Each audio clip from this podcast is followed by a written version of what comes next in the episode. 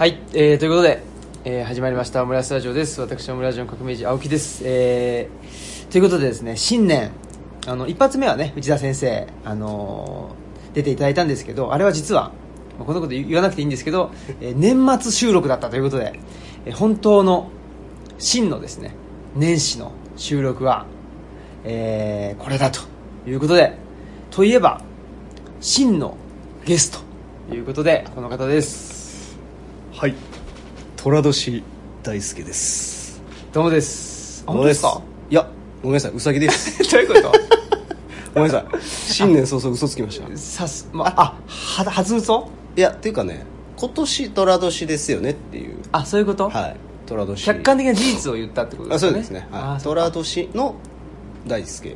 それは年に生きているところの そうですね。大輔である。いや日本語って結構難しいですよね。難しいですよ。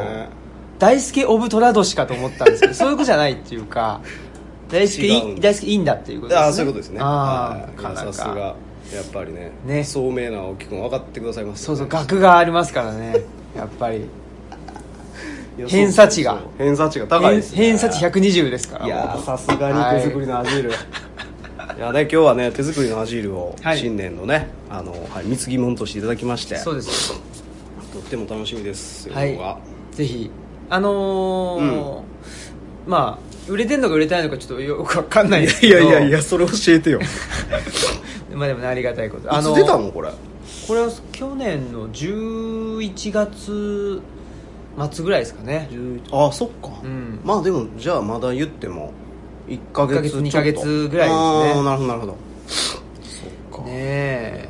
いやねあの坂本さんにもね本当はもういち早くねドうん。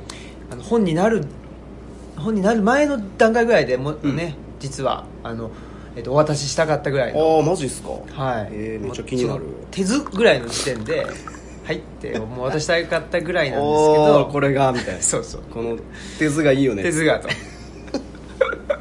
ぐらいだったんですけどなかなかねあの、うん。お忙しかったということで。いえいえそう。なんかねお互いね。うん。バタ去バタで年はバタバタしませんでした？なんか。そうです。まあコロナがねちょっと収うそうそうそうそう。束っつか11月ぐらいから一旦ねしてそれでまあね。まあオンラインっていうのもね忙しかったですいけど。やーそうね。どんな感じで過ごしてたんですか？えーと去年？はい。いやなんかねどうなんやろな。まあえ一応ね去年のでかいトピックスとしてはあのー俺の兄貴分の福野博明さんのはい。体感っていうのが結あそうかそうか。構でかいのがあってうん。でまあそれ以降ですよね。だからいろいろこうどうなっていくんやろうなって立ち回りしてたんですけどなんか思いのほかいろんなところでなんか新たな仕事が見つかりうんうん。でそれとこう格闘しているうちに年が明けたみたいなのが正直なところで、うん。なんかちょうどなんか新しい自分も動き方のなんか入り口にちょうどなんか立ったみたいな状況かも。うん。えなんかそのねあの福野さんって、うん。えー奈良県のねえーまあ、県の職員さんだったけど、まあ、その県の職員さんの枠を超えたね、あのーまあ、行動力というか。でえーいろいろまあやられててでその中で、まあ、坂本さんのなんていうんですかその仕事っていうか、うん。も、おまあ、あったと。だけど、まあ、その福野さんがお辞めになってそしたらあれですかいろいろそのなんていうかな福野さん案件でう動いてたものがもう一旦終了みたいな感じになっいやたんですか？もちろんねそんなあの急に変わるわけじゃないんですけど、やっぱりこうその福野さん亡き後、うん。同じプロジェクトを進めていく中であなんか結局福野さんと仕事したかったんかなみたいな。だんだん。俺も分かってきて、うんうん別にその、えーそれ以降の組織の体制が大きく変わったとかそういうわけじゃなくて、うん。まあ、自分自身のそれはメンタリティーの話なんですうんけど、だからその、うん、まあ公共の公の仕事をなんかこう使命感を持ってやりたいって思ってやってたわけじゃ全然ないなっていうのがうん。よく分かったっていうのが正直なとこうんろかなうん。うんうんうん。そういう意味ではなんかその公共のうん。仕事と福野さんのうん。仕事だと、ねまあ、でも福野さんも一応公共の仕事としてやってるわけだけどもちろんもちろん。何があれだったんですか？ち違った。なんやろうね。ああそれ面白い質問っすね。でもなんかねもちろんそのさ何かをこう誰かのためにやるっていうある種公共のさ絶対外したらあかんへんこう肝みたいなのがあんねやけど、うん。それになんかやっぱりこう自分の気持ちを乗してるっていうか、うん。自分の思いをそこに体重かけて乗してるっていうのがなんか福野さんの仕事のやり方の特徴でう、ん。なんか俺はそこにすごい聞かれてたんやと思うんですよ、うん。おそらく。だからもちろんみんなのためになることなんやけど福野さんが実現したいことでもあるみたいな。そのまあどういうんやろね。これあの言っちゃっていいんかどうなんか分からへんねんけどそれって、うん。でもなんか俺さいい仕事って少なからずそういう側面持ってると思うんですよね、うんうんうん誰かのためにだけじゃないもんっていうかその人その携わってるその人たちもそれによってやっぱり突き動かされるものがあったりとかその人自身のなんか思いとか願いがそこに入ってるもんほどなんか俺は俺から見たら面白うんうんからうん。いだからその大義だけがあるっていう状態はなんかちょっとあんまりしっくりけえへんなみたいうんな感じ、うん。うん今。それがよく分かったんですよ今回。うんあその福野さんがおうんうん。辞めになられたことで。そうそうそうそうあそー。うそれがすごくよく分かってそれは自分の中でも大きな成果かも、うんそういうことかと思って。結構そのなんだろうな。うんここれまあフリーランスと、うん。その雇われ人ののね、うん。えー違いっていうところでももしかしたらあの言えんのかもしれないんですけど、うん。その、まあ、フリーランスの人もね全てが全てそうじゃないと思うけど、うん。ままあ、すごく大雑把に分けちゃうと、まあ、雇われてる人はもうすでに仕事があると。うん。でそれをやるっていう、うんでもフリーランスの人は、まあ、仕事がないところから作り出していかなきゃいけなかったりするわけじゃないですか。そうすると、まあ、仕事っていう、まあ、同じ言葉でねあの言ってしまうようなものであってもなんかちょっと向き合い方うん。違うんかなっていうのも、まあ、まあやっぱり僕も両方やってるそっかそっか。のでなんかわかる。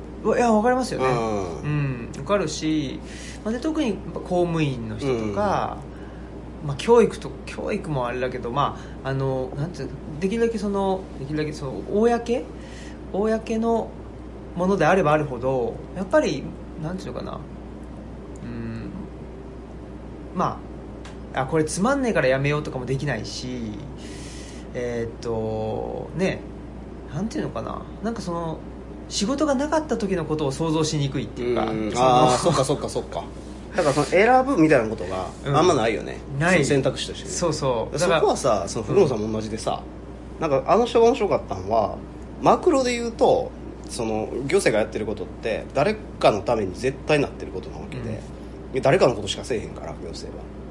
でミクロで見るとなんていうのかな。そのその誰かっていうのが誰かっていうのをなんかこう想定できるっていうかさ、うん。まあ、それやってはったんやと思ったあで自分のお母さんかも分からへんし自分の子供なんかも分からへんし今ここでこれやってることが自分の子供のためなんになってるかも分からへんとか、うん。自分の親御さんのためになってるはたまた自分のためになってるっていうのを割と多分ね明確にそこはあの見てはったと思う。うんうんだから要はこう自分の手元に結構どんな仕事でも引き寄せて考えるタイプの人やったから、うんそこが結構体重の乗せどころなんかも分からんなとうん思う、うんいやそういう意味で言うと、うん。僕はなんていうかな自分事じゃないとできないんですよね。だ同じパターンよねだから。うん。だからなんつうのその、まあ、どんないろんなやらんとあかん絶対やらなあかんことってあるやん、はいそれをどどう自分ごとに引き寄せられるのかみたいなのさそこのテクニックがやっぱ上がってくるんじゃないですかあ年々。々そんなことない。いやそうかもしれないていうかそうそう。ね。だからもう自分ごとに引き寄せないとやらないからせやんな。どう引き寄せるかそうそうそうそう。頑張って自分ごとにするみたいな。ものももちろん。あそうそうそう。そこが多分福野さんはめちゃくちゃ長けてたと思う。特にそのあのね後になればなるほどね。うん。その技術がやっぱ上がっててで、まあ、もちろん自分でその自分ごとにしやすい案件の方に近寄っていくっていうこともやってたと思うし、かつそれをより一層自分ごとにするために、まあ、例えば自分が面白いと思ってる人をアサインするとかっていうことを多分してたんやと思うね。あー。まあ、その俺もそのうちの一人やと思うんだけど、うんうんうんうん。そうかそうか。だからすごい上手にやってはったと。思あーね最初はあの振られた仕事っていうか、ううん。まあ、仕事ってそもそもねやっぱりなんていうのかな。だからぼ僕は、まあ、本書いたりとか、うん。まあ、本も出版社さんから出てるということはある程度の、そうやね。んニーズがあるとかまあオーダーとかね。そうそうオーダーがあってあ見込まれてるっていうことだと思うんですけどそうじゃなくて自費出版のあの本であるとかあとはもうこういうねあのオムラジとかって、うん。そのニーズがないわけですよ。そうね。うん。ニーズがないっていうかあるかもしれないけどあるとかないとか関係ないんですよね。関係なくて自分がやりたいからやってるっていううん。ことじゃないですか、うん。でも仕事ってそうじゃないじゃないですかそうね。うん。仕事って基本ニーズがうん。ないと仕事として成立しないから、っていうのがあってね。なんかそこがまあ大きな違いだしでもニーズがあることをやる上でもやれって言われたから、うん。みたいなことだとやっぱりいいもんできないしつまんないし、うん。自分もね、うん。なんかそのあたりは確かにな。なんかあのーまあね僕なんかで言ったら例えばなんだあと山内さんがね。あああのそう青木君のあの勤め先の、ね。まあ、ビッグボスですよ。そうそうそうそう。ビッグボスね。ビッグボスこと ビッグボスがねあのこれやんなよとかっつっていやあのやるんだとかっつって。であああの分かりましたとか言って、分かりました言ってから考えるみたいなねところもやっぱりありますよね。そうやね。うん、でもなんかだからねこれが面白いなっていうかその僕はやってて面白い仕事って、うん。そのその仕事することで、まあ、自分が、まあ、せ成長って言っちょっといいいい言葉すぎますけど仕事する前の自分よりもやっぱりなんかか変わってたいなっていうのはありますね。でもそれはすごいねわかるね。ううんん、そうそうじゃないとやっぱりね。ね。つまんないですよね、うんそうまあいや俺の話はさ、うん。そういう感じで、はいはい、まあ、大きくはその大きな、ね、トピックがあって、うん。で、まあ、結果的に自分の動き方を変えざるを得ないみたいなところも出てきて。そうか。そうそれの入り口に立っててそっちの道はそっちの道で結構面白そうやなと思ってるっていうのが正直なところで。えそれまだあんま具体的にはいまだい、えー、と言えないような感じなんですか？あいやいやいやじゃあ例えば一つは今その中川正史商店さんと一緒に三菱地所さんとやってる「アナザージャパンというプロジェクトで、はそれはそうそう青木君とかにもいろいろ今後相談していくこと増えると思うんだけど、はい。あのまあ大きく言うと教育の授業なんですよ。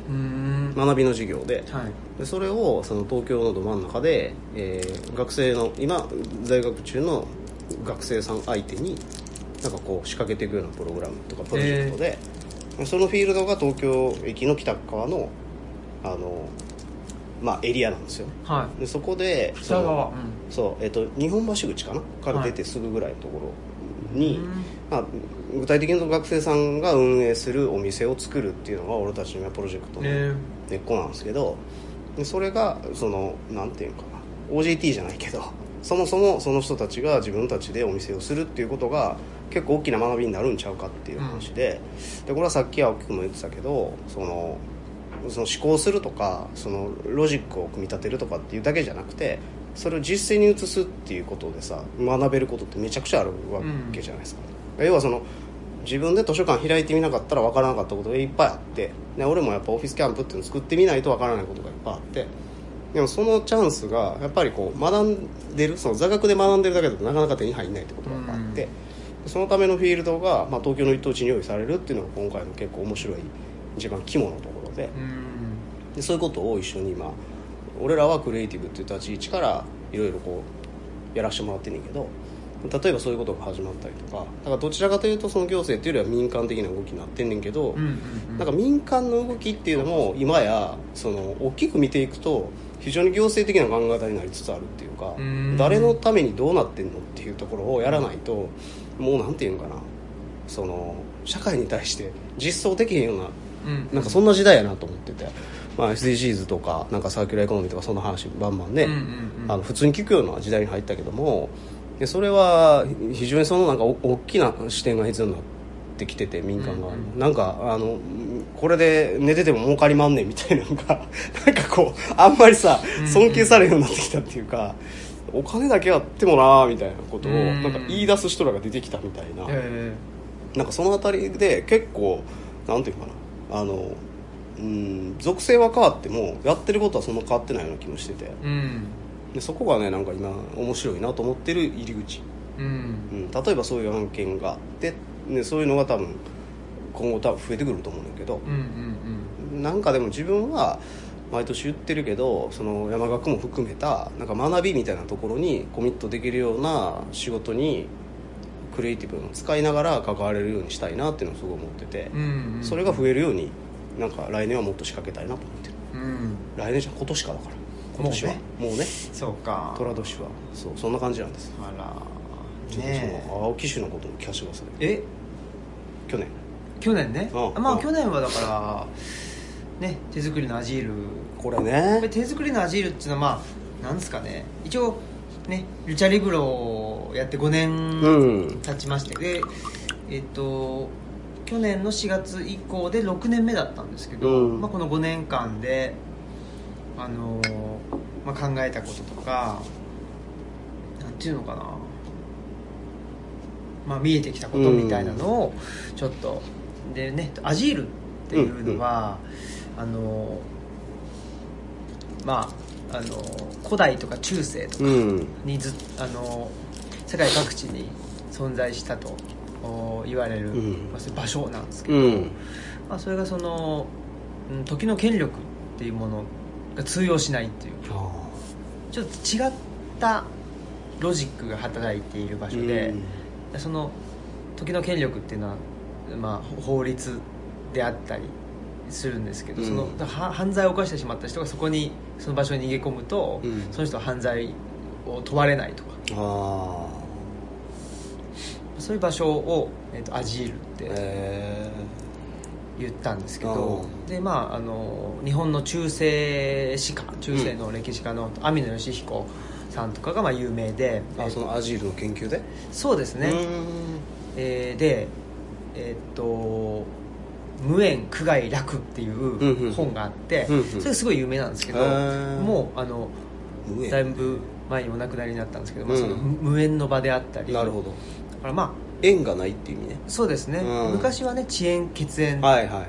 があの社会を構成してたので無縁の場っていうのは、そういう意味ではあの、まあ、時の権力というか常識が通用しない場所であったっていうことだったりあとはまあだから縁切り寺であったりはあとは山林山の中っていうのももう全然違うその、えーと里とは違うあそうかそうかそうか。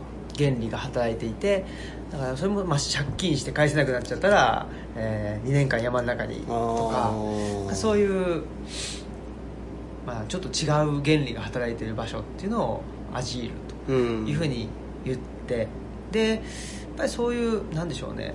あのだまあ昔はアジールがあってよかったねとかっていう話というよりは、うんうん昔はやっぱり里と山であったり、うん。うんなんでしょうね。えーっとまあせ世俗と、うん。そういうねし宗教会うん。ななんとお寺であったりとかえーっと遅延血縁とそうじゃない、まあ、無縁のうん。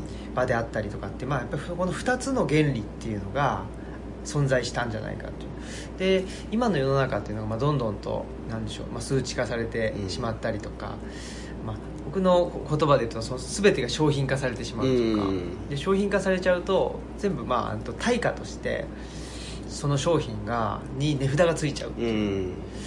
でそうするとまあ全部あの売買可能になって、まあ、それはそれで自由でもある。自由を得たっていうことでもあるんですけどでもうんやっぱりそれってその一つの原理その資本主義的な原理しか残らなくなっちゃうっていう、うん。それがちょっと大きな問題だよねっていうところで、やっぱりその一つの原理だけじゃなくって二つの原理っていうのを、うん。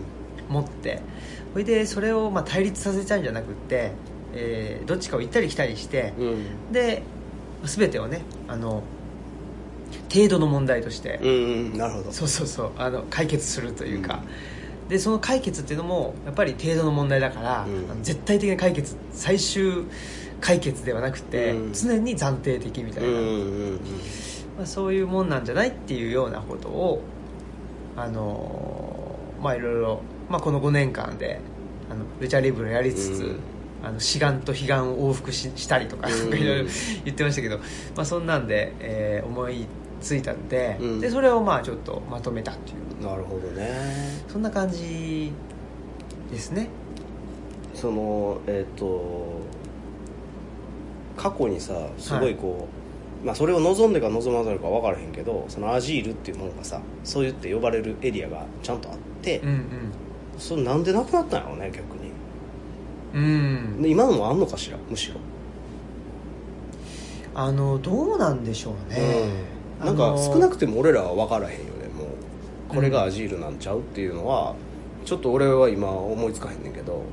なんかねえっと結構言われてるのが、うん。その難民キャンプとかあああいうのがあある種アジール。アジールと言われてたりとかなるほどなるほど。結局そのあの近代以降は、国民国家の時代なので、うん、で難民キャンプとかってその国民こ、まあ、その国民国家の中のルールそうね、まあ、適用されるんだけど100%適用されるわけでもないし、うん。っていうんでなんかちょっと、まあ、ノノーマンズランドというかそうやな。なんかねえそそういう地帯じゃないですか。そうやそうやそうや。だって,、うん。だってじ自分がいてた国から離れた人たちやからそそもそもその国のことが適用されるのかどうなのか分からへんしまあ、その身を寄せてるその国の法律が適用されるのかも分からへんしみたいな話やんな。そうなんです。よ確かにそういう場所でもあるんですよね。なるほど。だからさっきね言ってたのはこっちのこの世の中で、うん。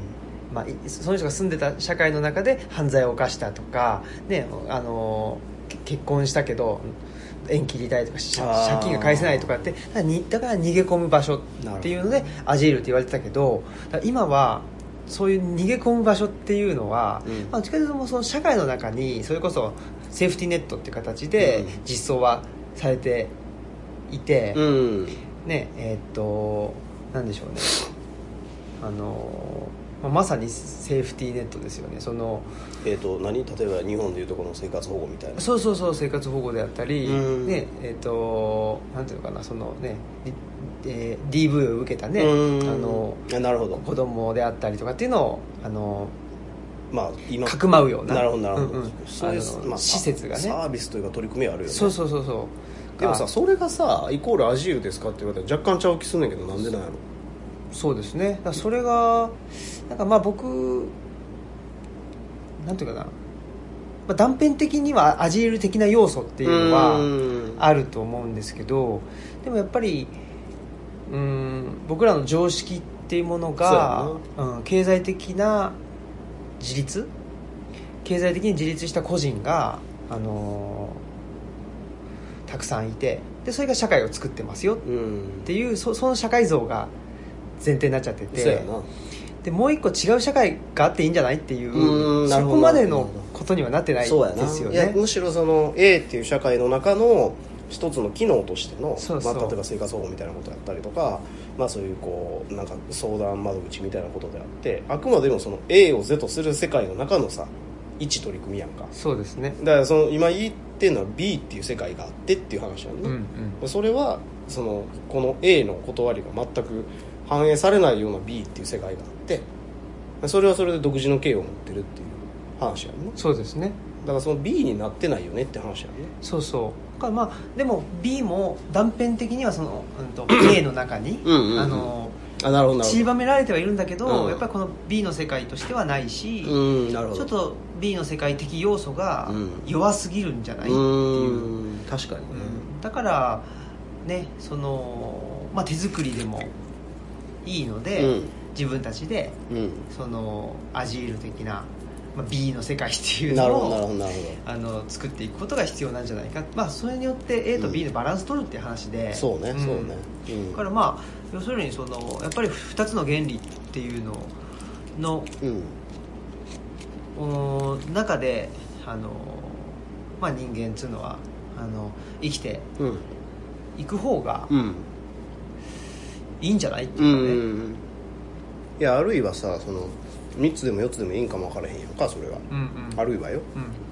C ができたり D ができてもいいっていう話かも分からへんし、はいはい。なんかその俺も今その3月にさ出る本の中で今22組のうん地域のクリエイティブっていうのをやってる人たちのまあそのケーススタディが載ってるようなさ、うん。本が出るんやけどそれをさ、まあ、ゲラをザーって読んでるとやっぱりそのその地域には地域なりのなんかいろんなやり方とか、まあ、もちろんその人たちの思考とかもあんねんけどなんかやっぱそれがさそのもちろん通定的に揃ってるとこもあんねんけどこう発露してるもんは全然違ったりするわけ。でそのさ面白みみたいなの俺もすごい感じてて。である意味で言うとそれはその今のこう同州制っていうよりは幕藩体制に近いっていうか、もっとちっちゃいその規模の、まあ、経済圏みたいなののありようみたいなのをなんかこう探ってる行為の一つみたいにも見えてて、うんうんうん。でまあ、往々にしてさその地域の産品をこうブラッシュアップしてでそれがもう少しこううまく回るようにしてるっていうようなことを手助けしてる人たちが多いわけ、うん。その地域のクリエイティブでうん。やっぱりこう根付いてやってる人があってね。でそれがいいく行き着いていくと割とその地域の中でそのいろんな商行為が上手に地域の中だけで回っていくみたいな状況が多分生み出されると思ってて、でそれは一つの独立した経緯になる可能性が地域こそあって都市はその理解するためだけの場合やから、うん。まあ、少なくとも物が生まれるのは地方であってそういうところでやっぱクリエイティブを使っていろんな活動をしてる人たちの多くがまあ実はそういうこう一つの、まあ、大げさに言うと国みたいなものをなんか作る手助けをしてるというか場合によっては作っているみたいなことをなんか俺はすごい感じてて、でそれはさだからいまあある種いろんなこうまあ言うた原理を持った国がその同じ国の中にたくさん誕生するっていうことでもあるなとは思ってて、うんうんうんうんとはいえその通底してるところはもちろん国としてあんねんけどだからなんかそんな風になっていく未来みたいなのはすごい俺はなんか割と好意的に見てるんですけどね、うんうんうん。うんですよね、うん。だから何ですかね、うん、一つはその生産の場っていうのが地方にあって、うん。で消費の場が都市にっていうのは、うん。やっぱりねあの幕藩体制ってね今あのおっしゃってたけど、うん。やっぱり近代以前の状態ってうん。そうだったと思うんですよね、そうだね。うん、ででもなんでしょうね、えー特に戦後、ね、高度経済成長があってで、まあ、その生産拠点そのっていうか、まあ、その生産っていうものがの意味が変わってきたっていうか、うん。ね、そのさあのサービスを創出するとかって 話になっちゃうと、まあね。そうすると、ね、その消費の場でもできるじゃんっていう話になってまあやっぱりほんで東京っていうものがあのサービスの創出とうん。消費とっていうので、あの一極集中っていう形になっちゃったんかな、であの地方がね過疎化していって、えーまあ、生産拠点っていうのがとしてのあの、うん。役割が、まあ、担えなくなっていっていて、うん。でまあだからもうこれギリギリなわけですよね。だからその各地の伝統工芸ねうん。伝統産業っていうのを引き継いでなんとかねあのゼロになっちゃったらもう終わりだからそうやねっていうところのもうギリギリの部分で坂本さんなんかはうん。そういうね、だそそれをクリエイティブっていう言葉でうんうんうん。言ってるんだと思うんですそうけど、やねそうやねそれが22個のケーススタディがあって、うん。それぞれの戦い方があんねんけど、うん。まあ、ある種その状況をなんとか軟着陸させようとしてもえてる人たちのケースで、うん。でそれはつまりその生産をさ対価を得るための行為って位置づけた時にはその地方で日本人が作ったものを要はその利益を乗せて売っていくっていうことに対して限界点が来んねんけど生産したもんがその必要な人の手元に直接届くような状況を考えていくと実はそんなにこう目減ってないっていうか、うん。なんかこう全然魔尺に合うんですよ。そそうすれば。ただそれにいろんな利益を乗せてそこから対価を得るっていうことだけを考えると非常にその経済の魔尺に合ってこないんですけど、うん。その中で必要な人同士がそれをこう、まあ、ある種交換し合うっていうか、まあ、ある種融通し合うような状況をその埋めれば、うん。あ全然アドバンテージあるんですよまだまだ。生産地にはね。うんうんでものによってはそれとそのう我々のエリアでできたもんと違うエリアでできたもんのその、まあ、ある種交換的なもんが生まれるとそれにはすごい意味と価値はあってその生活が豊かになるんで要は。だからうんまあ分かりやすく言うと海のもんと山のもんが交換されるみたいな話、うんうんこれはすごい分かりやすいけどでもそれはなんかうん結構俺は可能なんちゃうかなと思って。うん。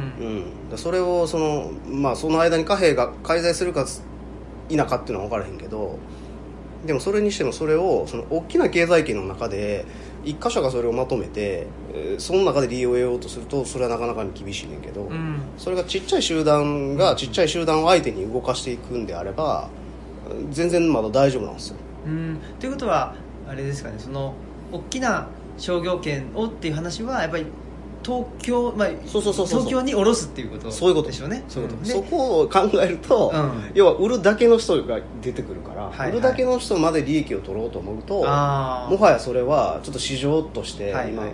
そのなかなかにこう価値に転換できないんですけど、うんうんうんうん。えー、と作った人即必要な人になってたらその間はうん。別に大丈夫なんですよまだ。作った人にそれなりに対価も返ってくるし必要な人は市価よりも安く手に入ってるしって話なんで、うんうんだからこの状況がきっちり埋めるとまあおそらく全然まだ大丈夫で。でこの間にもう一つ入ってくるのは流通のコストやけど流通も近いとこやったら問題ないんですよ。うん。うんこれがそれこそ沖縄で取れたもんを北海道で食べるみたいな話になってくると なかなか大変やけどそうじゃない経済圏で、まあ、その近しい人たち同士のコミュニケーションっていうのを、えー物も通してやっていけるようになるとまだまだその豊かな暮らしっていうのは地方では実現できる可能性が非常にある。うんうんうん。だからそれはその今は一次産業的な話だけしたけど別にそれが、えーいわゆるそのなんていうかな例えば、えー家具みたいなものになってもいいし器みたいなものになってもいいんですよ。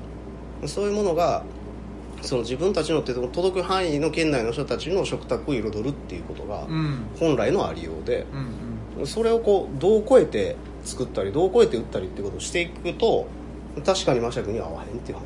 そうですよね、いやーだからそれはまさに何でしょう。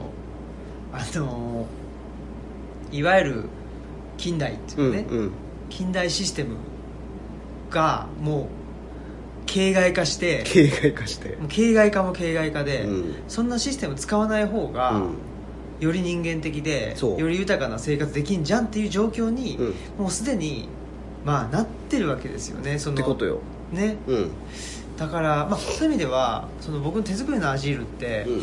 どういう人に向けて書いたかっていうとやっぱりそういう関心持って本読んでる人がいるんだけど、うん。まあ、い一方でそういう人がいると、うん。その東京一極集中とかあの成長経済だけだったらもう社会回っていかないよねっていう、これどっちかというと東京にこういう人多いと思うんですよ、なるほど、うん、で僕らの彼岸の図書館もそうだし手作りのアジールもそうなんですけど、えー、と彼岸の図書館はね日経新聞に取り上げられたり、うん。で、まあ、僕の活動も関西版だけど日経新聞に出たりとか。なんかすごい不思議よね一見ね。いや思いねうん。そうそう僕も不なんで思議だな。日系なんやろって思うよね。そうそう。だけどやっぱり今のその資本主義の最前線で、あの働いてる人ほどこのシステムの形骸化の状況っていうのは気づいてんじゃないかな。ある種最前線やもんな。そうそうそう。と思って。なるほどな。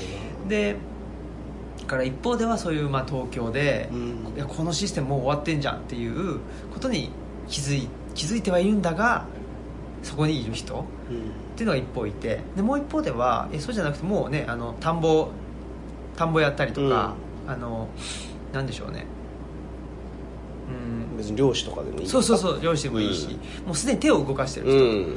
だけどやっぱりその手を動かしてる仕事がをより継継続的にっていうか持続性持たせるためには、まあ、今の流流通のあのコストであったりそのなんていうかな大きな市場で売れますよっていう声がかかった時に、いやそれそれはこうこうこうこうこうなんでその選択肢は選びませんっていううんうん。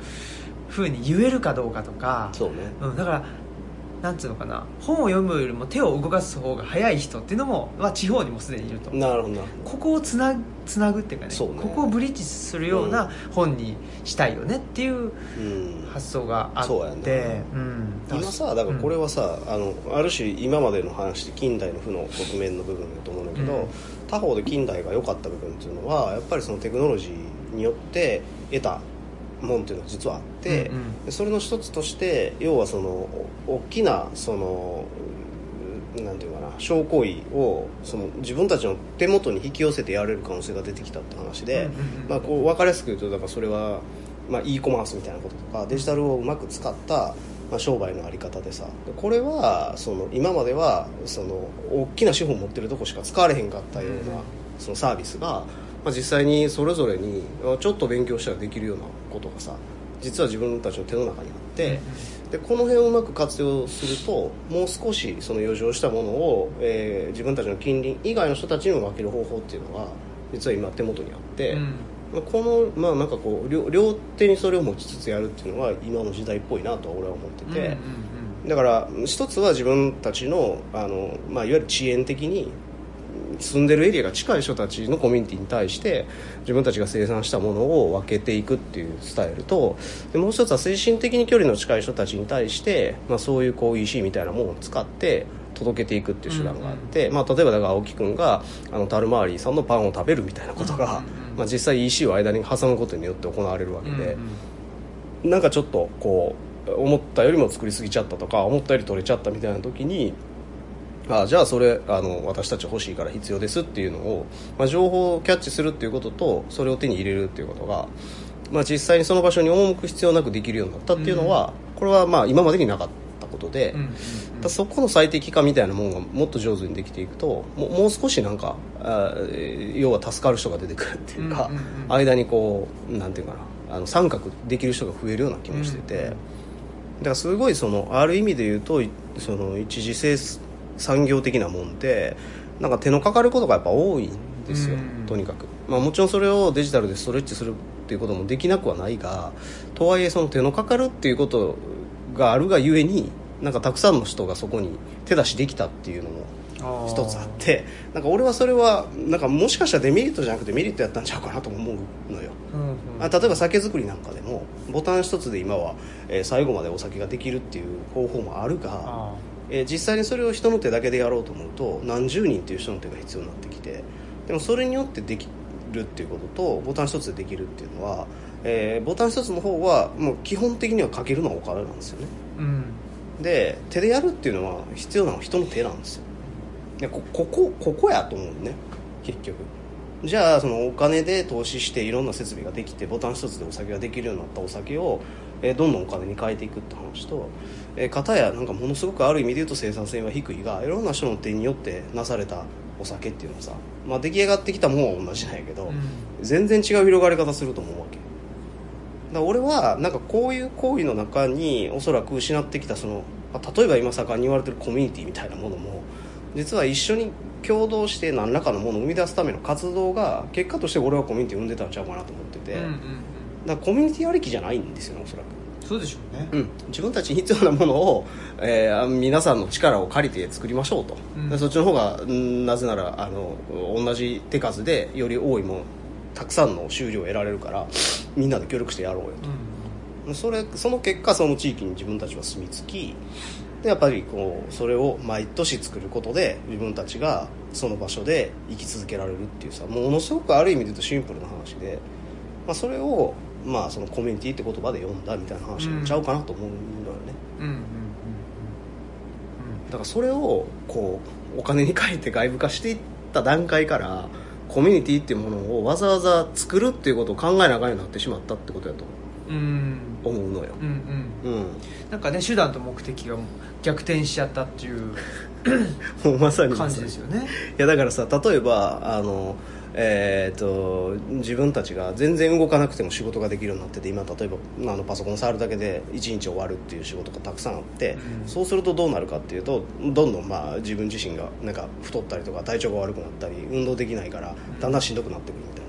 だからそれで得たお金を使ってジムに通って、うん体をわざわざ動かすっていう状況になるわけやんか。そうですね。でそれはさなんかこう合ってるみたいな話もあって。いや、まあ、それはそれでさ一つの方法なんやけどでも結局さなんかそのプラマイゼロな気してるわけよ要は。うんうん。一見すごくその暮らしであれ働き方は楽にはなったがその得た糧によって何を得てるかっていうと実はそのお金は入ってこないが体を動かしつつ仲間と一緒に何か自分たちが必要なものを作るっていうこととお金だけが入ってきて自分がどんどん体がしんどくなってきて、まあ、結果としてその体を動かすためにまたそのお金を使うっていう行為は実は結構なんかプラマイゼロなんちゃうのみたいな、うん。結局。欲しい答えはみんな一緒でそのためにたどり着く手段の違いっていうか、うんでお金の道を通ってもその活動の道を通ってもなんか結果、まあ、目指してる幸せの方向性って実はそんなに大きく変わらへんのちゃうのとなんか俺は思ってるけどね。うーん。ね。なんかでもあれですね。そのねプラマイゼロならまだしもって感じで、うんうんもうなんかそのなんでしょう。ね前者のその何もなんかね、まあ、仕事があるからうん。やって、日がない一日な。日がない一日して、うん。ほいでねしあの動かないからしんどくなっちゃって、うん。ねえっとお金払って あのジムに行くみたいなのってそれがプラマイゼロだったらいいけど、まあね。マイナスじゃないって。確かにな、うん。そうかもな。やっぱりだから僕もそういうところをかんまあね坂本さんもそうだと思うけど、うん。やっぱりそこが明らかにマイナスだからそうやな。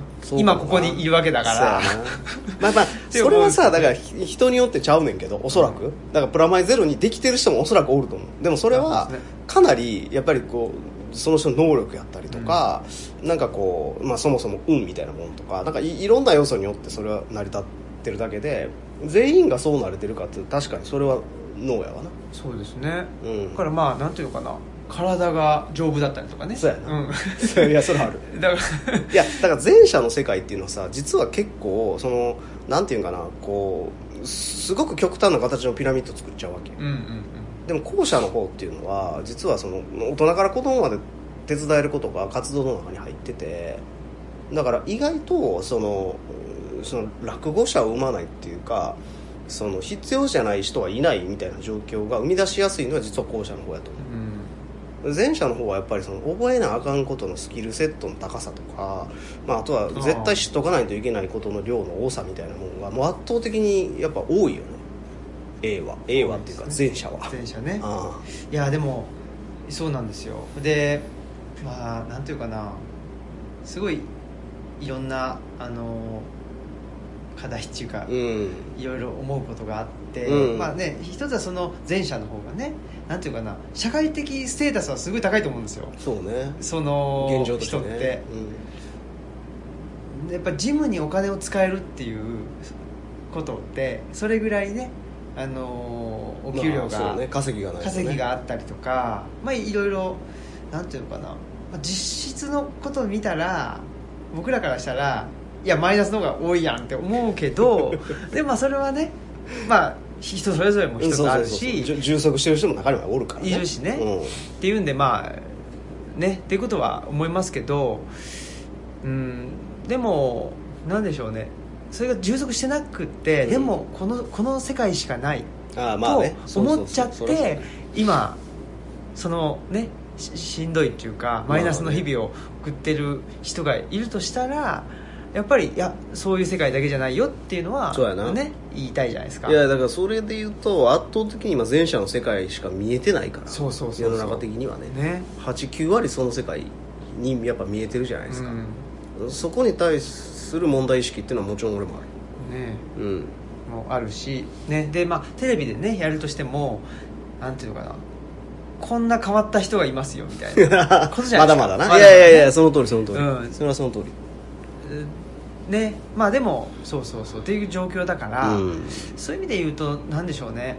あのだからあのさっき言ってたね、うん。その東京を経由しないで、うん。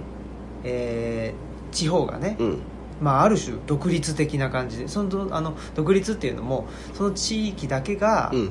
あだけで、えー、とそうそうそう全部回るみたいな、あるし、ねまあとはいえそのなんていうかなち地域ごとのネットワークがあるわけじゃないですか。もちろんもちろんもちろん。ただそのなんていうかなあのひ独立した経として成り立ってるっていうのが俺は結構ポイントだと思う。それぞれに、だからな何らかの形に寄りかかってなくてそれそのものがボソって切り出されても成り立つような状況を埋めるのは実は地方で。うん。都市っていうのは多分都市だけ切り離されると、まあ、すぐにこうしおれちゃうみたいなことやと思うよね。そういう意味で言うとそのまずは一つの基盤がきっちりその地方の中で成り立ってその成り立ってる者同士の交流みたいなのがすげえ俺重要になっちゃうかなと思うんだよ、うんうん。そのよ寄りかかる前提じゃなくてうん自分たちの閉じた経営の中であの完結はしているがそれだけじゃやっぱりなんか面白くないよねっていうことだと思います、うんうんうん。ね、でうん。その時にその何と都市って言った時に、まあ、今言ってたようなその東京であったり地方都市であったりっていうのがあるじゃないですか、で東京でだからなんていうのかなもうこれしかないと思って、えーい生きてる人にはいやそれ以外にもあるよっていうのも言いたいし、逆にその地方都市で、うん。地方都市でもこれしかないって思ってる人もものすごいたくさんいてもしかしたら地方都市の方が多いかも。あのね割合としてはねその実数はあるとしても割合としてはやっぱりこういう世界で、うん。でこうこの世界のトップには東京があって、ああなるほど。うん、っていう生活を送ってる人もやっぱりまだまだまだまだっていうかたくさんいますよね。いるやろうね、うん。いやその方が実は母数としては大きいかも。うん。確かに。ねえ。でやっぱり東京行っちゃうとあ東東京っつってもこんなもんかってあったり、うん。ねあの東京の次の選択肢っていうかな、うん。そこが分かるわけじゃないですか、うん。だからあこれめあのねそっかそっか。めっちゃ楽しいなっていうのもなるほどなるほど。うんそれすごいそうやな。ね思うけど。いやだからさ要はその、まあ、ある種東京はさその要は前者的な働き方の突端にある場所で、うん。そこまで行くと逆にひっくり返りやすいっていうのもあって、突端やから、うんその間の人らが多分一番そういう意味で言うと身動き取りにくいんかもね。うんねその究極の状態でさ例えば言うとさっきの日系の人たちもそうやけどその経済っていうものを突端に人たちからするとその経済そのものが非常に逆に滑稽に見えてくるとかってこともあって、そのそのなんていうかピラミッドで言うとその真ん中から下の方にいてる人たちからするとその経済が滑稽であるっていうところまでは今現状としては見えないわけで、うん。むしろまだまだ登っていく途上にいらっしゃるわけですそうそうそうそう、うん。ね気づきにくいよね気づきにくい、うん、なるほどな。でもそれはそうかも。だから実は東京じゃないんかもな。最初は。うん。ななんかそんなような気も、なるほどね。うん、だからなんだろう。偽東京に 住んでる。まあな。っていうのがそれはでもちょっと面白いな。それ確かに面白いわ。そうかも。マジで。って思うこともあって、でもさ偽東京ってその立地的に言うとさ割とこうどっちも手に入れられる可能性のあるさすげえそうそうそう。ええとこ取りできるエリアでもあんねんそうそうそう。そうなんですよ。だからなんかそこな気がしますね。まあその、まあ、ありていに言うと郊外みたいなとこ、うん。いわゆる。うん。郊外そうですね。郊外であったり。郊外都市か。だから、まあそうですね。うんそうですね。どうなんだろうな。まあ、ある種の干渉地帯っていうかさ、まあまあ、言ったら実験都市やと思うんですよ。で荒っぽく分けるといわゆる東京みたいな大都市っていうのとで俺たちみたいないわゆる中山間地域とか漁村とかっていうもともとの暮らしのありようみたいなもんから生まれたその、まあ、ある種集落っていう単位、ででその今言ってる郊外都市っていうのは都市のありようをある種こう支えるためにさできたうんまあなんかこう幻の街なわけですよ、うん。今までなかったところに山切り開いたり、えーいわゆる海を埋めてその場所に、まあ、言ったら幻の街を作ったわけで。でこれはおそらく近代に入んないとできなかったもんですよね。うん。だからもともとなかったわけだからそこに人が住むってことをしてなかったわけだそから。うですね。それを生み出したわけでだからその郊外都市がどうなっていくのかっていうのは結構大きななんかこうあれやなランドマークになるっていうかううんんすごく重要なことなんかもわからんそれ。実は、ね。いやでなんかももう一つの論点で言うとそこに住んでる人その郊外のニュータウンだったら、まあ、これも一概には言えないけど車がないと生活できなかったりとかはいはいはいするじゃないですか、うん。でも今の若い子たちって車もね買えないかったり、うん。まあ買う必要がなかったりっていうのもあるかもしれないけど、まあでも、まあ、僕の聞く話だとやっぱり欲しくても買えないであったり、うん。するし圧倒的にやっぱりなんていうんだろうな。もうねあの物価はどんどんどんどん高くなってるのに実質賃金全然変わんないみたいな。ってことはねってことは実質賃金としては下がってるわけですよね。だからどんどんどん貧乏になってるうん。社会があって。その中でねやっぱりまあいわゆるクリエイティブであったり、まあ、僕もそうだけどその人文知とかって、うん。そのお金とは関係ないことの大事さって言ってますけどやっぱりそれが言えるっていうのはやっぱり 最低限ね、うん、生活が成り立ってないといやお金じゃないよねって言えなかったりすると思うんですよね、まあ、いわゆる文化資本みたいな、うんうんうん。文化資本の前にはやっぱり普通の資本というかね、うん。資本主義のやっぱりある程度の、あのーまあ、仕事してお給料もらって、うん。で本が読める時間であったり、うん。ちょっとゆったりできる時間一人一人になれる時間みたいなのも含めてですけどそれがないとやっぱりクリエイティブであったり僕らの人文知だったり、うん。っていうところまで話がねいかないんじゃないかなと思っていて、うん。だからある意味その東京でそういうき危機感を持ってたりとかする人って、あある程度やっぱ高級取りの人だと思うんですよ、であればね。だからで地方都市がなんでそうかというとやっぱりあの最低賃金も安いしねあの仕事っつったってコンビニと、うん。ねなんかそれこそ何ですか？いやまあそうだね。ファストフードのとかね、まあとか運送みたいなあこと。かうんね。うん。なっちゃうじゃないですか。そしたらねなかなかなんていうのかなももう一つの世界っていうのをね想像して、ねそ想像してごらんみたいなねその、うん。イイマジン状態っていうのはなれないですよね。そうやね。ん、だからこれもやっぱり大きな課題だなっつうのはねいやだからやっぱりそのもう一つの原理っていうのはすごい重要なんじゃないですか。うん、うん、それによって回る何かこう、まあ、ある種そのそのミラーリングされた世界みたいなもんが、うん。下手したらもう一個いるんちゃうんかな、うんうん結局。そうじゃない原理で回ってる経済圏みたいなもんがやっぱそそのレベルでいるんちゃうんかな。そうやって思うと。うんねだってその実質世界をそうするとやっぱりどうしても手こ入れして変えていかなあかんなってくるから、えいやもちろんそれはすごく重要なことやけどそれはなんかさ俺から見るとすげえ遠い気しててなんかこうこうなった遠因っていうのがさなんかすすげえなんかこうあるわけで、なんかこうどどっから崩していくのそれみたいなさ、うん。途方もないように見えるわけ俺からすると。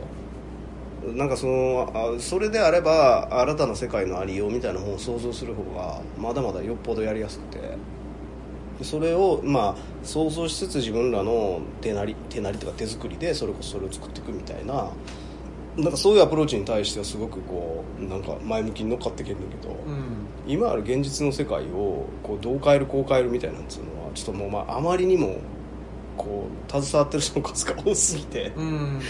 なんかもう考えただけでゾッとするみたいな感じはやっぱあるよね、うん。もちろんそれに立ち向かってる人らがいるのもすげえ俺は尊敬するんだけど、ん。そういうところは俺らはなんかやっぱりそそうじゃないあり方みたいなのをその手探りで作っていくみたいなことをなんかやっていく方に、うんまあ、少なくても俺は面白みを感じてるかうんうん。らうんうんね。まあなんか言っちゃうとそれも両方必要なんかなとは僕は思ってて、そのねあある意味文化資本的な部分を引っ張り上げるっていうか、なるほどね、うん。のも必要だし、うん。そもそもその文化資本にたどり着いてない人を、うん。その文化資本的なそうね、部分まで、あの底上げするみたいな、うん。いやそれはさ一つはやっぱりその生産の場にもっといろんな人を巻き込んでいくってことだと思うねんだけど、うん。えーつまりその生産性を上げるっていうことが結果的にいろんな人の仕事を奪っているっていうことやと思うねんね。だから生産性のある種低いその要は商売をどう生み出せるのかっていうことが俺結構キーやと思ってて、うん。生産性が低くてもうん成り立ってる状況っていうのをどう新たに想像できるのかっていうのは俺は一つすごい重要なことだと思う,、うんうん思うのよそうじゃないとやっぱりこう生産性の高いその商売を新たにまた地方でどんどん作っていったとて結局考えた人だけがバンバン利益になってでそれ以外の人らは同じっていう、まあ、そういう仕組みがさ、まあ、もう入れ込んだってできるだけの話だから、うんうんどうその生産性が低いものの価値をもう一回こう再考させるのかっていうのが重要な気は俺はしてるけどね。そうですね。確かにね。生産性が高いっていうのは、えー、とより早く、うん。より合理的にそれをまあ、うん、まあできる限りの品質を保ちつつ、うん。大量に作ってそうそうそう。大量に売るっていう。それが利幅につながってるわけ。っていうことですよね。まあ言ったらね。その利幅がさその関わった人たちに分配されりゃそれでええねんけどでもそれあはー。そもそも関わった人っていうのはほとんどいない状況やから。あー。生産性のた高さは人を減らすことで生まれてるから、うんうんうんうん。まあ要は考えた人が総取りできるって話よそれも考えた人がそれを分配すりゃええねんけどそういうわけにいけへんから、うんいやだって俺の努力でできてるでしょって話やんかさ。あそうじゃなくて関わった人たちの数をどう増やすのかっていうあことにもう一回戻していかんとそもそもその正当な対価を支払う意味とか価値がそこにもうないから、そうですね。生産性の高い一つの、おまあ、いわゆる商売があってその人らから施しを受けるみたいな状況になると なんかあんまりそれって正常じゃないじゃないですか、うん。ねえだからそう考えるとやっぱりなんていうのかないわゆる豊かさっていうか、うん。まあ、クオリティオブライフみたいなことを言った時に、うん。一方ではお金によって得れるものもあるしもちろんもちろん。一方でもう一方でやっぱりお金によってうん。え得れないそうそうものっそう。そうてあるよねっていうのをきちっと、あのーまあ、認める、うん。まあ、僕らも発信するっていうかいやなんかねや社っぱり、例えばうちでさ今、あのー作ってる積み石ってあるじゃないですか、はいはいあれは今さ色塗りを、あのーこの地域村の中のおおばちゃんチームとかにもやってもらってるんですよ。あでその人たちはもう60以上の人たちばっかりやけどもでもそういう人らが週に1回か2回それを手伝ってくれることでこっちはそれに対して対価を払える、ん。でその人たちからするとなんかこう自分たちの子とか孫世代が喜んで使ってるもんのなんかこう生産に携わってるっていうさ、ん。なんかある種のその働く喜びみたいなもんもあってそれに対する対価もそこにあるわけ。それはすごくそのある種 QOL をその人たちの QOL を上げる仕事につながってたりもしててさ、うん。で俺らも別に損してるわけじゃなくてむしろ助かってるっていう、うんうんそういう現象がやっぱそそのなんか循環の中で初めて生まれてるわけで、俺これ結構大きなことなんちゃうかなと思ってんのよ。だこういうことをどんだけ生み出せるのかっていうことやと思う、うん。それを働いてる人たちのある種の尊厳みたいなもんで自分のやってることがこういうふうにつながってるっていうのがやっぱ目に見えるようなうん。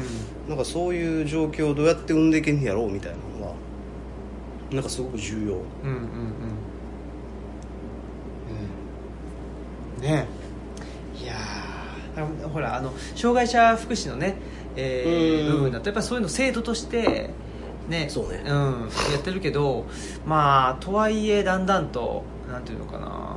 うん。まあその障害者福祉施設の中でも、まあ、生産性っていうのは、まあ、ある程度のねものはなんていうんですかねその生産性とかっていうのも結構難しくてなんていうのかな。その金もか金儲けってその、ね、利利幅をうん。広げるために生産性を上げるっていうんじゃなくってその品物をの品質を良くしてで、まあ、より、あのーまあ、それが欲しいよとかね必要だよっていう人に対して届けるために生産性を上げるとかって、まあ全然違う話なんだけど、なんかやっぱり今までっていうのはねその利幅をいかにあの広げるかみたいなうん。ところが、あのー目的になってきたしどうしてもそっちの方が数値化したするとね、うん。その利幅っていうのでドーンと出るからどうしてもねその生産性イコール利幅とか言って、あのー結びついちゃうんですけど、まあ、そうじゃなくてそもそも生産性ってさみたいな話も含めて、あのしていくといくとっていうかしていかないといけないんだいけないんだろうなっていうのはね、確かにね、うん。そこの解像度が低いんかもね。それはすごく思いますよね、うん。いやある種必要な生産性ももちろんあるから、ねありますもんね、うん、だってやっぱりそれがあまりにもさその少ない量しか作られへんっていうのはさちょっとやっぱりもったいなかったりもするやん。そうそううそうそうそう。そうとかなんか非常にロスが多いとかさ。そうそうそう。場合によっては。ね。それを是とするかっていうとそれはノーであって。そうそうそういう意味での生産性は高まった方がいいねんけど。そう。だからそれをまあじゃあねあの生産性とよ呼ばずにねあのそう例えばね、うん。じゃあ何と呼ぶかみたいななんかまあここが僕は人文知だと思ってるんですよ。なるほどね。うん。その解像度を上げて、うん。その解像度を上げた時にいやこれは違うよね。今まで生産まあ例えばうん。ですけど、生産性という言葉でとか都市って言葉で言ってきたけど、うん。いやそうじゃなくて違う言葉で表した方が適切なんじゃないっていう提案。そういうのはやっぱり人文知ってが、まあ、あの社会の中でねなんか、あのーできることなのかなっていうのも。まあでもそこはさものによってすげえグラデーションあるような気がするわ。そうやと思うと、うん。まあまあまあ例えばさだからそのえーっと冬場の暖を取るために、うん薪ストーブに当たってますみたいなのに対する労働って、うん。あんまりこう質的なもんって問われないじゃないですか。はい。とにかく燃えるものをちゃんと集めてきたらそれでいいって話でだから別に子供がやったってよかったっていう話で昔は子供が集めてきたわけでしょ。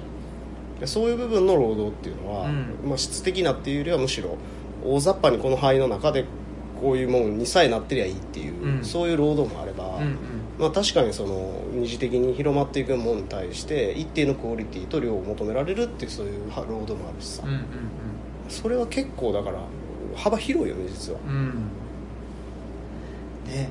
いや幅広いからなんでしょう。この人がどういう意味でこの言葉使ってんのかなみたいな。うんのは結構確かにな。大事なポイントかなとは思いますけどね。いやそれはでも面白いなほんまやな。なんかそれでだって結局さ俺らも思考って言語に縛られるからさ。そうですね。一定のその言語の中でしか思考できへんねんけど、それの解像度が甘いってことは、まあそもそも思考が甘いってことにもつながるし、なんかもうちょっと新しい言葉であれ定義であれが生み出されていけへん限りなんかもうちょっとこうススマートな思考につながれへんような気もするね、そうやって思うと。うんうんうん。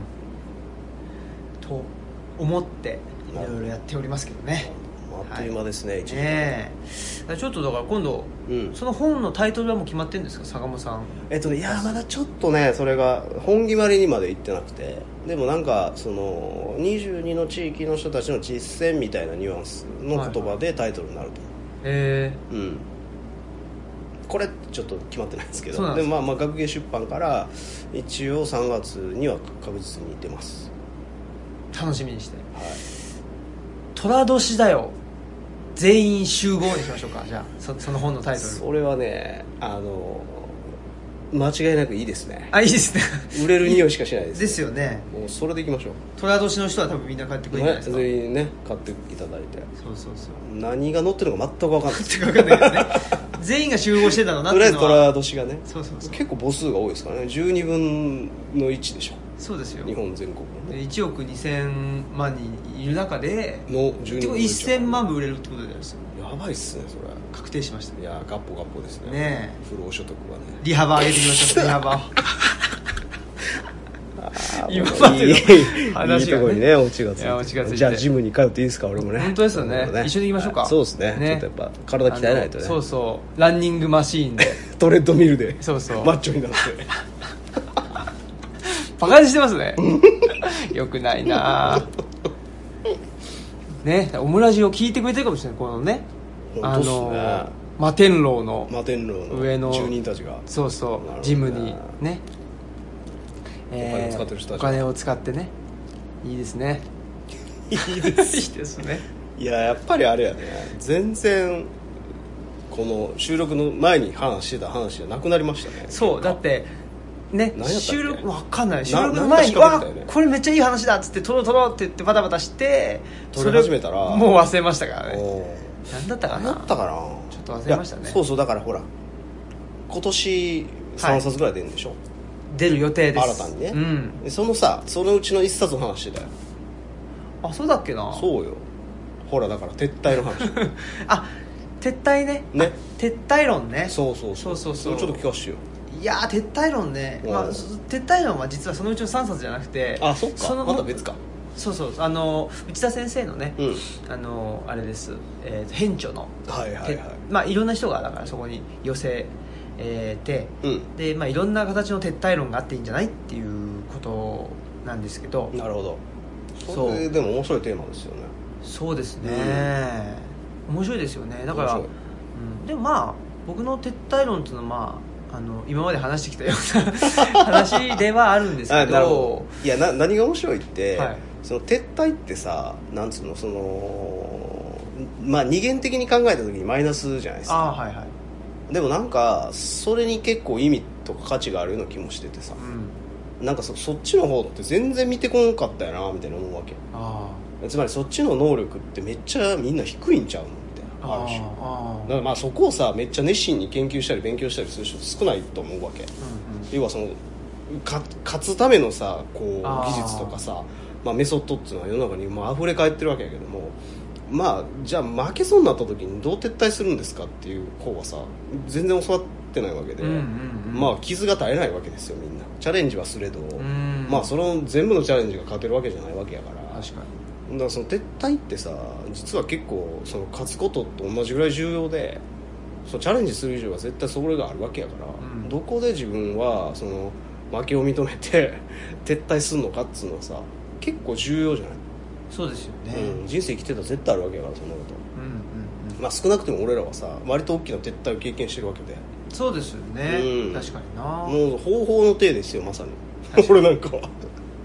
でもいやなんか、まあ、このね手作りのアジールも一その一生目って、うえー戦うためにん。逃げるのだっていう、うんなるほど。あのー面白いねあれなんですよ。でまあ僕は撤退論ってそういうことじゃないかな。確かにね。あ別に確かにそうやわ。ん。だって坂本さんだってうんだってねこれえーまあなん10年以上前うん。に体調崩して、ね確か東吉野に撤退したかもしれないけど、うん。これもう一回うん。何ですか？日本橋口？ああそうね。そうやって思うといやだから感慨深かったわけよ俺もそれは。はいはい。まあだって撤退以前の自分自身が、まあ、ある種そのお今拠点大阪やったけど東京に自分の拠点を置いて、うん。やっぱり首都角のデザイナーになるんだみたいな一つの、うん。まあ、自分の中でのマイルストーンやったわけで,、はい。でそれがさなんか結果撤退したその先をうん自分が生き続けたけ先にさそれがあったっていうのはさ、なんかすげえこう皮肉の話やなと思っていやーね。でも、うん。まさに僕もそうでだから撤退して。そうやな。で今気づけば、うん。まあ、本もねなあ4冊ぐらい出させていただいてたりとか。哲学とかね、えー社会みたいな分野のさこの小文社っていうとこから出てるわけでさ、ねしてるこれなかなかさねあのじゃあ例えばえー撤退する前の生き方である暮らしをずっと続けててここにたどり着いてたかってたどり着いうとさ結構わかんないですよね、うん。それいや俺もそれはい全然同じくでいやその東京行ってたかも分からへんけどその同じようなポジショニングで働けてたかっていうとさ結構疑問なわけよ俺も、うん。そこは。だからなんか実はその撤退ってえーなんやろ。その前向きに捉えることがすごいできるし、うんうんまあなんていうのそそういうその選択肢を自分の手の中に残しつつチャレンジしていくっていうのはなんかすげえ重要じゃない？そうですよね、うん。やっぱり撤退まあこれもね撤撤退論出た時にうん。またお話ししたいみたいなことではありますけど あ撤退したことによって、うんだから撤退ビフォーアフターがあるわけじゃないですか。なるほどなるほど。確かに確かに。でビフォーと一緒だったら、うん。これは、うん。あのね意味がないというか。なるほどなるほどなるほど。そっかそっか。しんどいですよね、うん。でもだから撤退ビフォーの状態ではなくなったから、うん。まあ、ある意味で戦えてるっていう、ね。確かにね。だからそこがね何なのかなっていうのは、うん。まあ僕が思うところで、まあうん。僕はやっぱりなんていうかな今まではその手段が目的化してたっていうね。うんうんうんなるほどなるほど。確かに分かるそれ。ことかなって、うん。まあ例えば僕らが研究者になるんだとか、うんうん。うん研究者になるためには論文書かなきゃいけないんだとか、うん。そこから逆算してたんですけどそもそもなんで研究者にならなきゃいけないのかっていうのを考えたら、まあ、大学院に行ったからね。もうあとは研究者しかないでしょ。となるほど。でも本当は研究者とか、まあ、うん。研究することって、もうちょっとまあなんていうのかな？社会的な意味っていうのは別にいらないと思うんですけど、うん。もうちょっとなんか自分のそうね。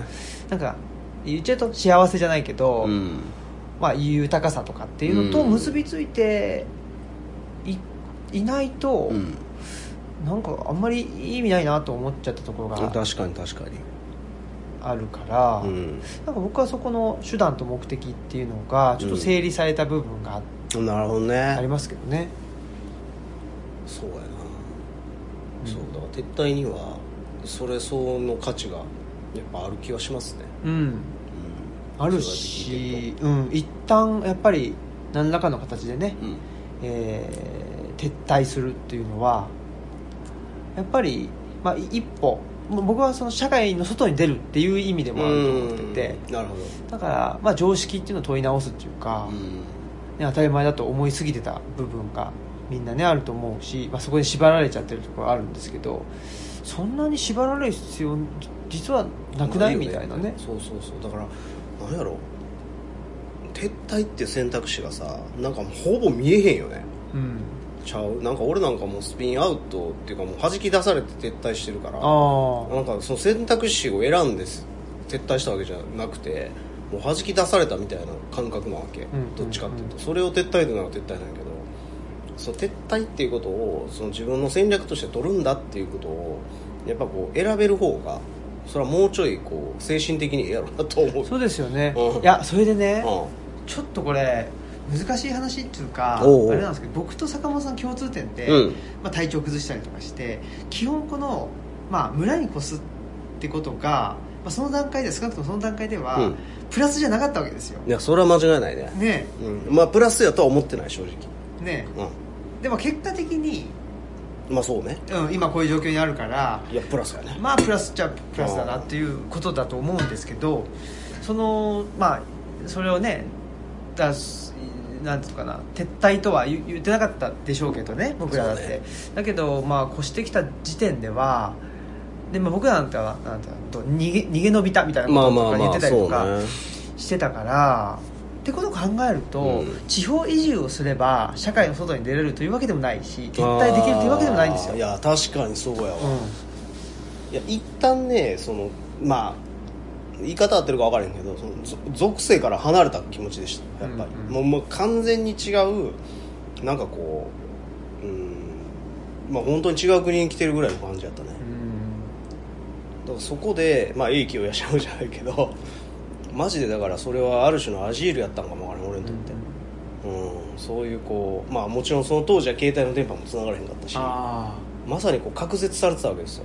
都市から。あねえいやそれもありますよね。今だったら携帯の電波もねインターネットもつながるからなかなかその社会の外に出れないっていうか、そうね、うん。でね地方移住のある意味でのトレンドであったり価値っていうのがうんうんあったりすると、そうね。結局その社会の延長線上にそうそうそうそう村があったりとか地方移住があったりするから価値観何も変わらないんですよ、うん、でそこでまたなんか新たなことを成し遂げてやるみたいな。そうそうそうそう。そういうこうなんかこうねあのある種夢をそこに描いてくるみたいなんていうのはなんか撤退ではないよね少なくとも撤退ではないんですよ。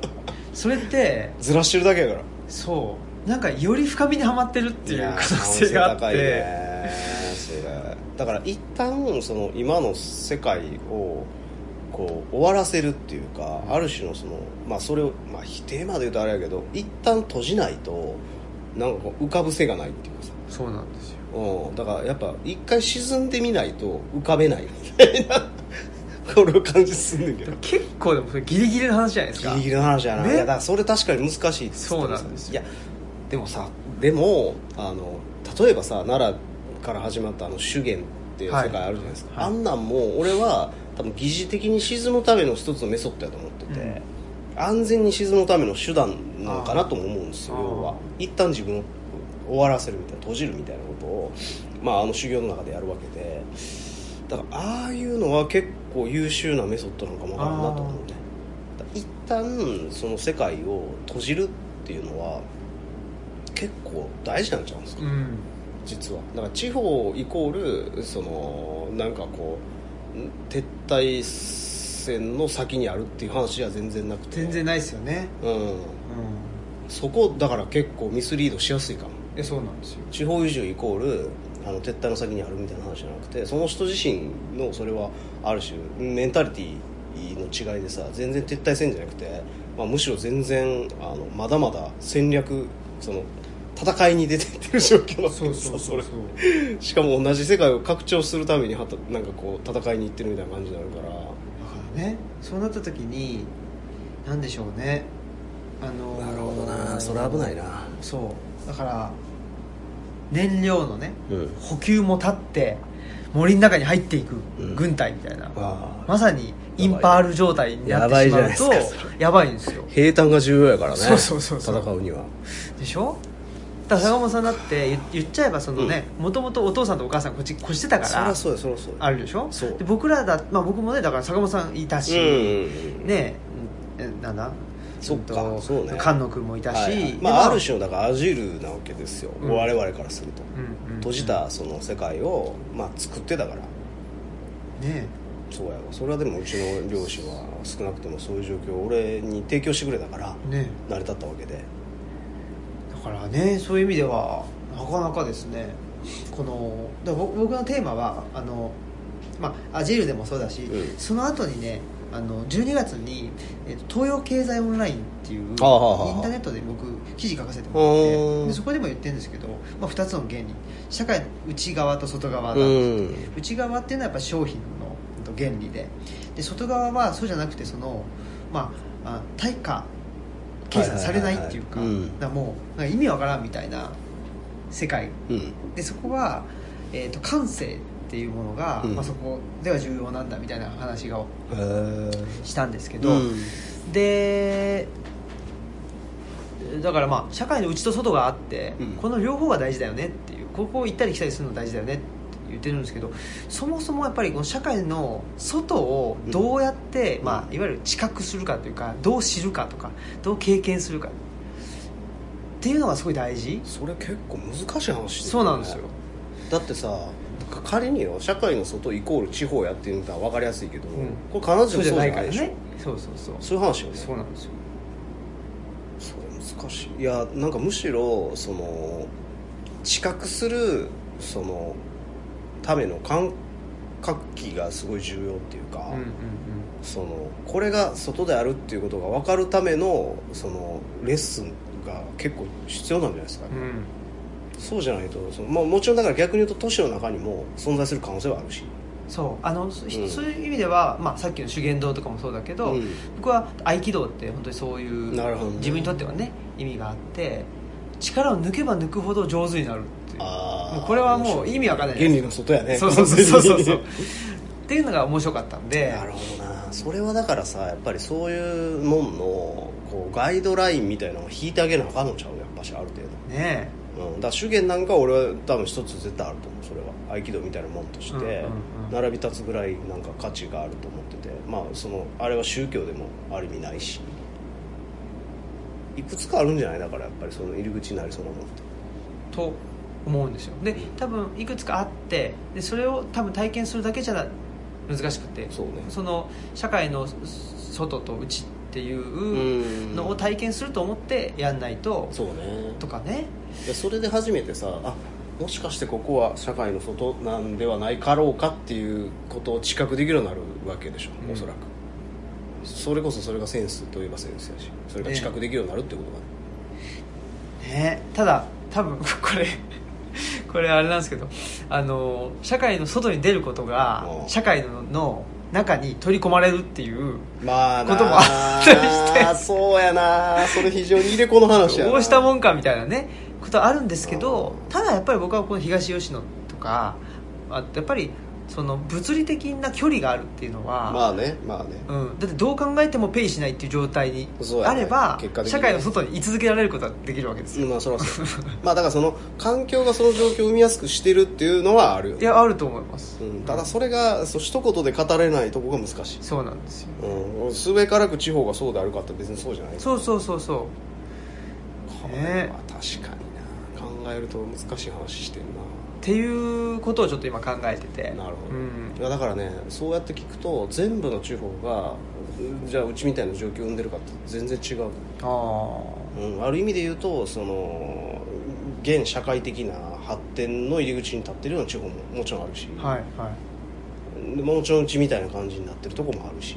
でそのグラデーションがすごいあるよね。だからそういう意味で言うと。うん。それはやっぱり面白いなっていうのもあるし、だから地方がある種都市化していくっていうことを称賛しているっていう方向はまだまだあるから。あありますよね。全然ある。そっちの方がまだしゅまだまあまあまあ圧倒的にそうやと。思う、ね、うん、だからその逃げ続けるのであるっていうさその戦略をなんか意図的に取ってる地域っていうのは実はそんなにまだまだないし、ないし、うん、いやだからそういうことを言ってる人っていないいてないと思うんですよ。で僕はある程度ロロジカルに書いたんでなるほど。ここでもね。結構ね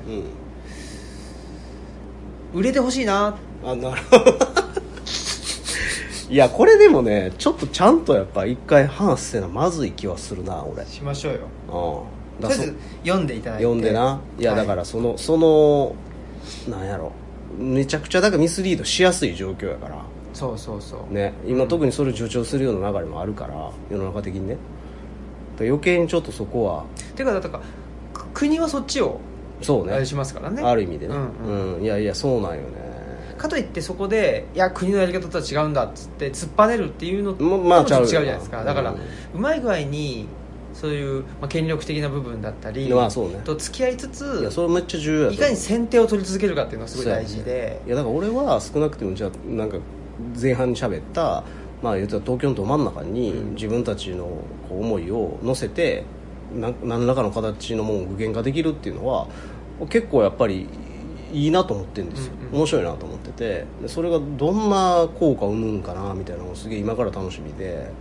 だやっぱ少なくてもそういう場所になんか俺たちの意思が通ったものをこう落とすっていうことは今までできへんかったから、でそれは全然違う球投げれるなと思ってるのねだそういうことが多分この手作りのアジルとかも含めてさまあその本って日本全国に流通するわけやから,、うんうん。こういうもんからなんか保護する可能性はあるよね。うん。だからその受け皿としてまあ俺もそうやけど青木君もまあやっぱ山岳ですよ。ね。山岳大事ですね。うん、それで締めましょうよ。閉まんないからね。いやいやそうそうもう永遠と喋るから。そうそうそう。いや山岳やりましょう今年は、ね。なかなかね去年はね。そう結局できへんかったからね。結局ねまあね途中からまたねバーッとね上がってきちゃったんでそうそうそう感染者数が。いやだから俺さだからマジで山岳を固定上的にやれる状況みたいなのはさなんかと作られへんかなって今すごい思ってる、うんうんうん。それはまああの今いろいろちょっと勉強してる例えばそのフォルケホイスコーレみたいな話とか、はい。あとそのフォルケホイスコーレっていうデンマークのフォルケ？フォルケホイスコーレって学校があるんですよ。難しい言葉を知ってますね。バカにしやがって。まあ民主主義の学校って言われてるんですけど、えーデンマークでは、い。ぜひまあまたちょっといろいろ話したいんですけど、うまあそういうものとかあとカウスパイロットっていう学校え？もまた？1991年にデンマークでできてて、うんうん。で実際にその2つに行った人とかさでまあそその人たちと今いろいろ話してるわけ。へえ。でなんか面白いなと思ってるんですよ、その新しい学びの形とかありようみたいなのをなんかうまく経済とかと結びつけつつなんかこういう地方に実装するっていうことがなんかもうそろそろ夢じゃなくなってきてるような気もしてて、それはなんかできれば山岳の名を借りてこの東吉野では作られへんかなと思ってて本気で。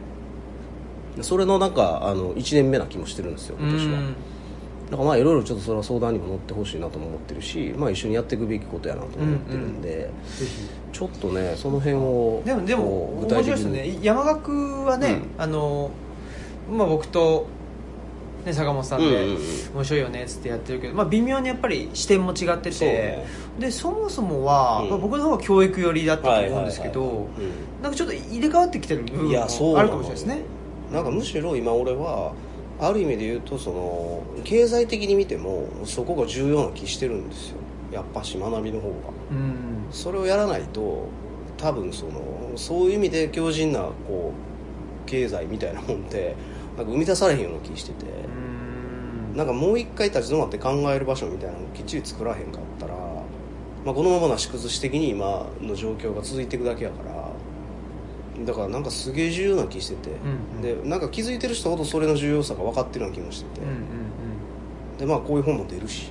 で俺は俺でいろんな活動するし。その先に、まあ、一つは山岳があるっていうふうに一回ちょっとこうなんていうのかな。こう着地点としてね、うん。うんそういう人たちの行き着く先の一つとしてなんか山学院っていう門を開いておくことでなんかまたその人らの助けになるようなこともあるんちゃうかなと思うし、うんうんうん。まあ、お結果としてそれが俺らの助けになる可能性もあるしだからそれはねやっぱどう実装するのかっていうのはやっぱちょっとこの、まあ、今年から含めて3年ぐらいでさちょっとな何らかの形にはしたいなと思ってます。3カ年計画で。3カ年計画で。いいっすね。いいでしょ。やりましょう。やるべきじゃないですかうん。まあとりあえず今度本坂本さんのやつ出るからあそうね。ちょっとなんか一緒に喋ってもいいよねだからね,、うんね。おお互いの本引っ提げてさ。そうそうそうそう、うん。そやりましょうよ。れやりたいな。ね撤退論はね4月ぐらいに出す。って言ってましたけどね。そうかそのぐらいのまあ俺の方も結局編著の方だから。うんうんうん。そんな感じでちょっとやれるといいかもわかぜひちょっといかが味。東吉野でやってみるからね。ああうんうん。むしろ。うん。うん。それ面白いかな。いいですね。まあねふるさと村でもいい。まあああそうねね。キャンプでもいいし。ああまあふるさと村でも全然いいですよ。ね。うん。やっぱそそこまでねうん。来てもらうっていうねそうそうそうそうそう。あれがあるからうん。ちょっと考えて。そうね。やりたいですね。やりましょはい、うはい。そんなことでえー、ねえー今年1年。はい。よろしくお願いします。こちらこそ。はい。そんなことで、えー、本日のオムラジのお相手は、えー、オムラジ革命児青木と寅年大輔でした。あ寅年でしたっけ？寅年じゃないんですけどね。さよなら